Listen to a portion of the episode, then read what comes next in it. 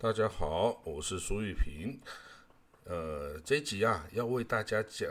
讲的历史故事，是一样是五胡十六国时代的这个第三个匈奴族建立的国家，哈，就叫北凉哦。匈奴族的国家，第一个呢，就是这个促使的西晋灭亡的那个汉汉国哦，就刘渊。南南匈奴单于刘渊建立的汉国，第二个呢是这个石勒这个建立的这个后赵，哦，那这个第三个呢就是这个北凉，哦，那第四个哦是胡夏，就是由赫连勃勃哈赫连家族建立的胡夏。哦，好了，那这个北凉这个是西元三百九十七年到西元四百三十九年哦。之间哦，建大概四十年、四十几年的时间哦，它这个是由匈奴的这个支系哈，一个叫卤水胡族，就是在这个今天的这个甘肃哈那边，就凉州，当时候的凉州，那时候的卤水胡族的首领呢，叫做沮渠蒙逊所建立的哈，这个沮渠啊，这个是这个。呃，匈奴的官职哈，有左举渠、右举渠哦，这是一个官职称。那到这里呢，是已经变成他这个这个家族的姓哦，家族姓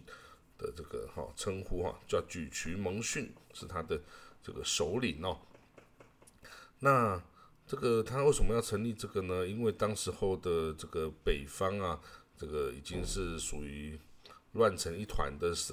的时候，然后那各个地方的蛮族啊，纷纷起来建国嘛，哈，那这个沮渠啊是匈奴的后裔啊，当然也就是不落于人后啊，就是起来建国。这个沮渠蒙逊啊，他虽然是匈奴人出身呢，但是呢，他遍览史籍哈，这个知晓天文呐。才智出众又有谋略啊，所以呢，当时候的前秦的将军呐，比如说梁奚哈，那时候是这个凉州牧啊，梁奚跟这个吕光哦，也就是曾经的带领的前秦的七万大军哦，前往西域啊，打下了西域的这个这个吕光哈，这个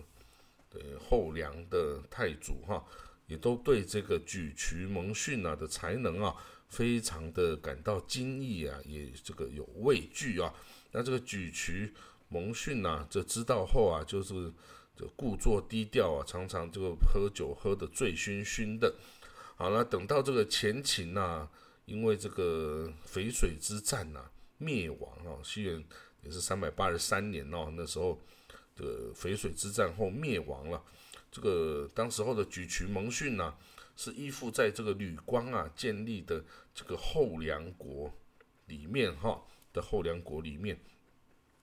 那他到了西元三百九十七年的时候啊，这个 那时候的举渠蒙逊的的伯父哈叫做举渠罗丑，哦，这个跟另外一个这个举渠渠州啊是三河的太守啊。他是个跟随着后梁的军队啊，进攻西秦的祈福前归，哦，那祈福祈福部就是这个西边的这个鲜卑支哈，鲜卑的西鲜卑的一支哈，叫祈福部，还有突法部哦等等。那这个吕光的弟弟哈叫吕岩呐，轻敌啊，结果兵败被杀哦，他们这个后梁军哦，这个被迫撤退啊。那这个吕光呢？这个等于是后梁的太祖吕光啊，以败军之罪啊，就杀了这个举渠罗丑跟举渠衢州两个人哦。那这个是属于这个举渠蒙逊的这个父子辈哈。所以呢，这个举渠蒙逊啊，这在参加两个人的葬礼之后啊，非常的生气跟愤怒啊，于是举众叛梁哦，就背叛了西梁呃后梁。就是这个吕光哦所建立的后梁，然后呢，他在十日内啊，就召合了五万多人哦，这个起来就是造反了哈。那他最后呢，建立了就是所谓的北凉哦，北凉这个政权哦。那北凉政权就跟等于是跟后梁的吕光是形成了对立的状态哦。当然，这个举渠蒙逊呢，在起兵之后啊，一开始他其实并没有直接建国，而是这个依附这个段业哦，这个段业这个人呢，来这个当这个凉州牧哦，然后等于是依附在他之下。但是呢，其实他们这个举渠家族哦，其实一直就想要取而这个直接取而代之哈，啊，一直到了这个呃。西元四百零一年的时候啊，这个段业啊也知道这个举渠家族的这个有有意造反啊，所以就两方交战之后啊，举渠蒙逊这个胜利，杀了段业哦，然后就自称为大都督、大将军、凉州牧，然后改年号永安哦，才正式建立了。他的这个北凉哦，北凉之国哈。那另外这个后秦，就是取代了前秦哦，这个后秦的政权呐，他也在西西元四百零二年哦，就是这个举渠蒙逊呐即位之后的第二年呐，这个后秦任命这个举渠蒙逊为镇西将军哦，沙州刺史。这个西海侯，然后呢，这个当然蒙逊举渠蒙逊当时候也就是姑且接受啊，这个不要与对对方为敌，然后这个想办法培植自己的人才啊，然后这个种田呐等等哈，这个要发展这个国家为第一优先。那当时候的啊，也有这个凉州时候也有一个由这个突法部哦。这个鲜卑突法部建的国家叫南梁哦，那时候也与这个举渠蒙逊的这个北梁哦是敌对的状态。在西元四百零七年呢，这个突法这个突法部的这个南梁哦，有五万大军进攻这个举渠蒙逊的北梁哦，那结果被 这个北梁的举渠蒙逊所击败了。那这个到了西元四百一十年的时候啊，举渠蒙逊啊，这个北凉啊，因为之前南凉的进攻哈，所以他就大军进攻南凉哦，以为报复哈。结果呢，这个北凉啊，这次的进攻啊，并没有成功，结果引起南凉啊这个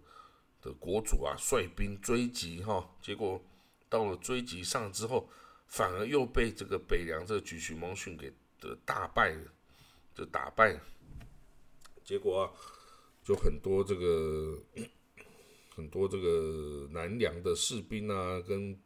人民啊，就就投降了这个北凉哦。结果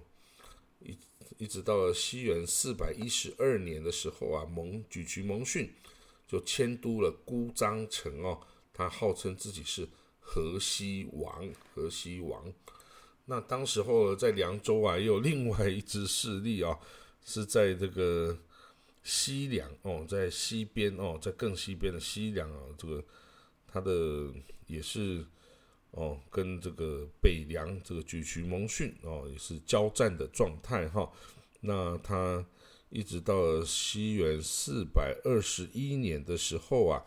这举渠蒙逊啊，攻陷了这个西凉的都城酒泉哦。就灭亡了这个西凉哦，灭亡了西凉。那到了甚至到了四百二十一年啊，在隔一年，沮渠蒙逊还进攻了这个呃西凉残余势力啊所所占据的敦煌哦，攻陷了敦煌哦，彻底这个灭亡的这个西凉的这个势力哈。那这个沮渠蒙逊呐，他知道自己这个在的地方啊。其实这个人口啊、经济啊都没有办法非常的有发展哦，所以呢，他对外啊是比较温和的。他曾经啊上表给这个东晋哦，表示说哦，他可以他臣服于东晋哦哈。那所以呢，晋朝呢就授给他这个凉州刺史哦的这个位置哈。那到了西元四百二十一年呐，这个刘裕啊。这个刘裕殆尽哦，这个建了南朝的宋宋国之后呢，那在当年这个四百二十一年的十月啊，任命啊举渠蒙逊为这个使持节、散骑常侍、都督凉州诸军事、这个镇军大将军、开府仪同三司、凉州刺史。张义公等等哦的的职衔，通通都送给他哦。那到了西元四百二十三年的时候啊，这个举渠蒙逊啊，还遣使到这个南朝的这个宋国哈，这个刘裕这个宋国，宋齐梁陈啊，都是宋。那这个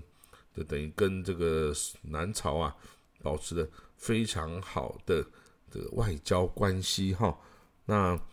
举此外呢，举渠蒙逊呢也命人出使那个北魏哦。那时候北方最大的势力就是北魏了哈。他甚至啊还派这个儿子叫举渠安州啊，啊进入这个这个魏魏北魏哦，去当等于是当侄子哈。那北魏呢也封他哦为这个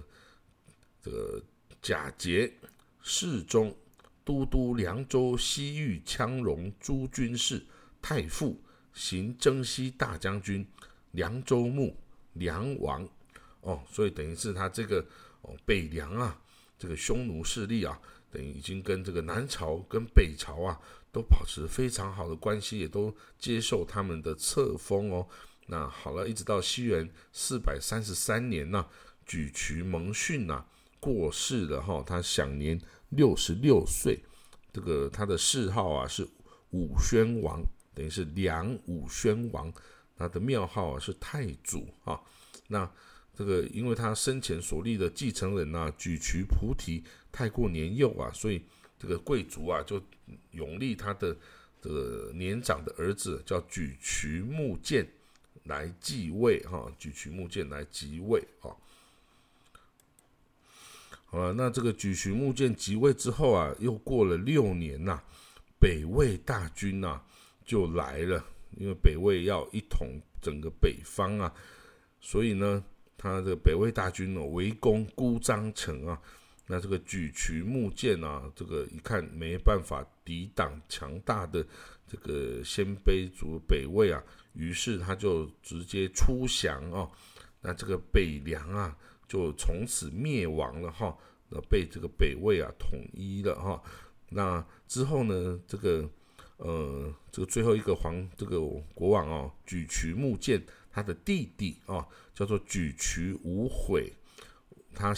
往带着一支族人呢往西行呐，到了高昌，他建立了叫做高昌北凉的政权哦。那因为呢，这个已经。超出了这个凉州的范围哦，大家就不把它当做是个呃五代十国的这个范围了啦，这五胡十六国的范围。那一直到了哦，他这个是四百三十九年北凉灭国，那建立了北高昌北凉，一直到四百六十年呢，这个高昌北凉啊被柔然所攻灭了哈。那这个他的这个那时候的国北凉的国主是。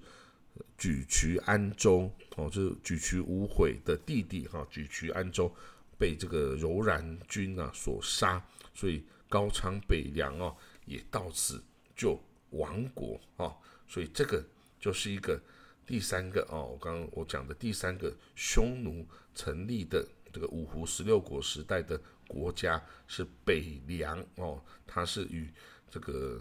北魏跟这个南朝宋。都保持很好的关系，可是到最后还是被北魏啊一统天下的这个大军啊给扫灭了哦。好了，那这个就是北凉这个举渠家族的故事。好，那我们下一则就要再讲这个胡夏匈奴啊赫连勃勃的这个故事喽。那请请大家期待喽。好，我们下回见，拜拜。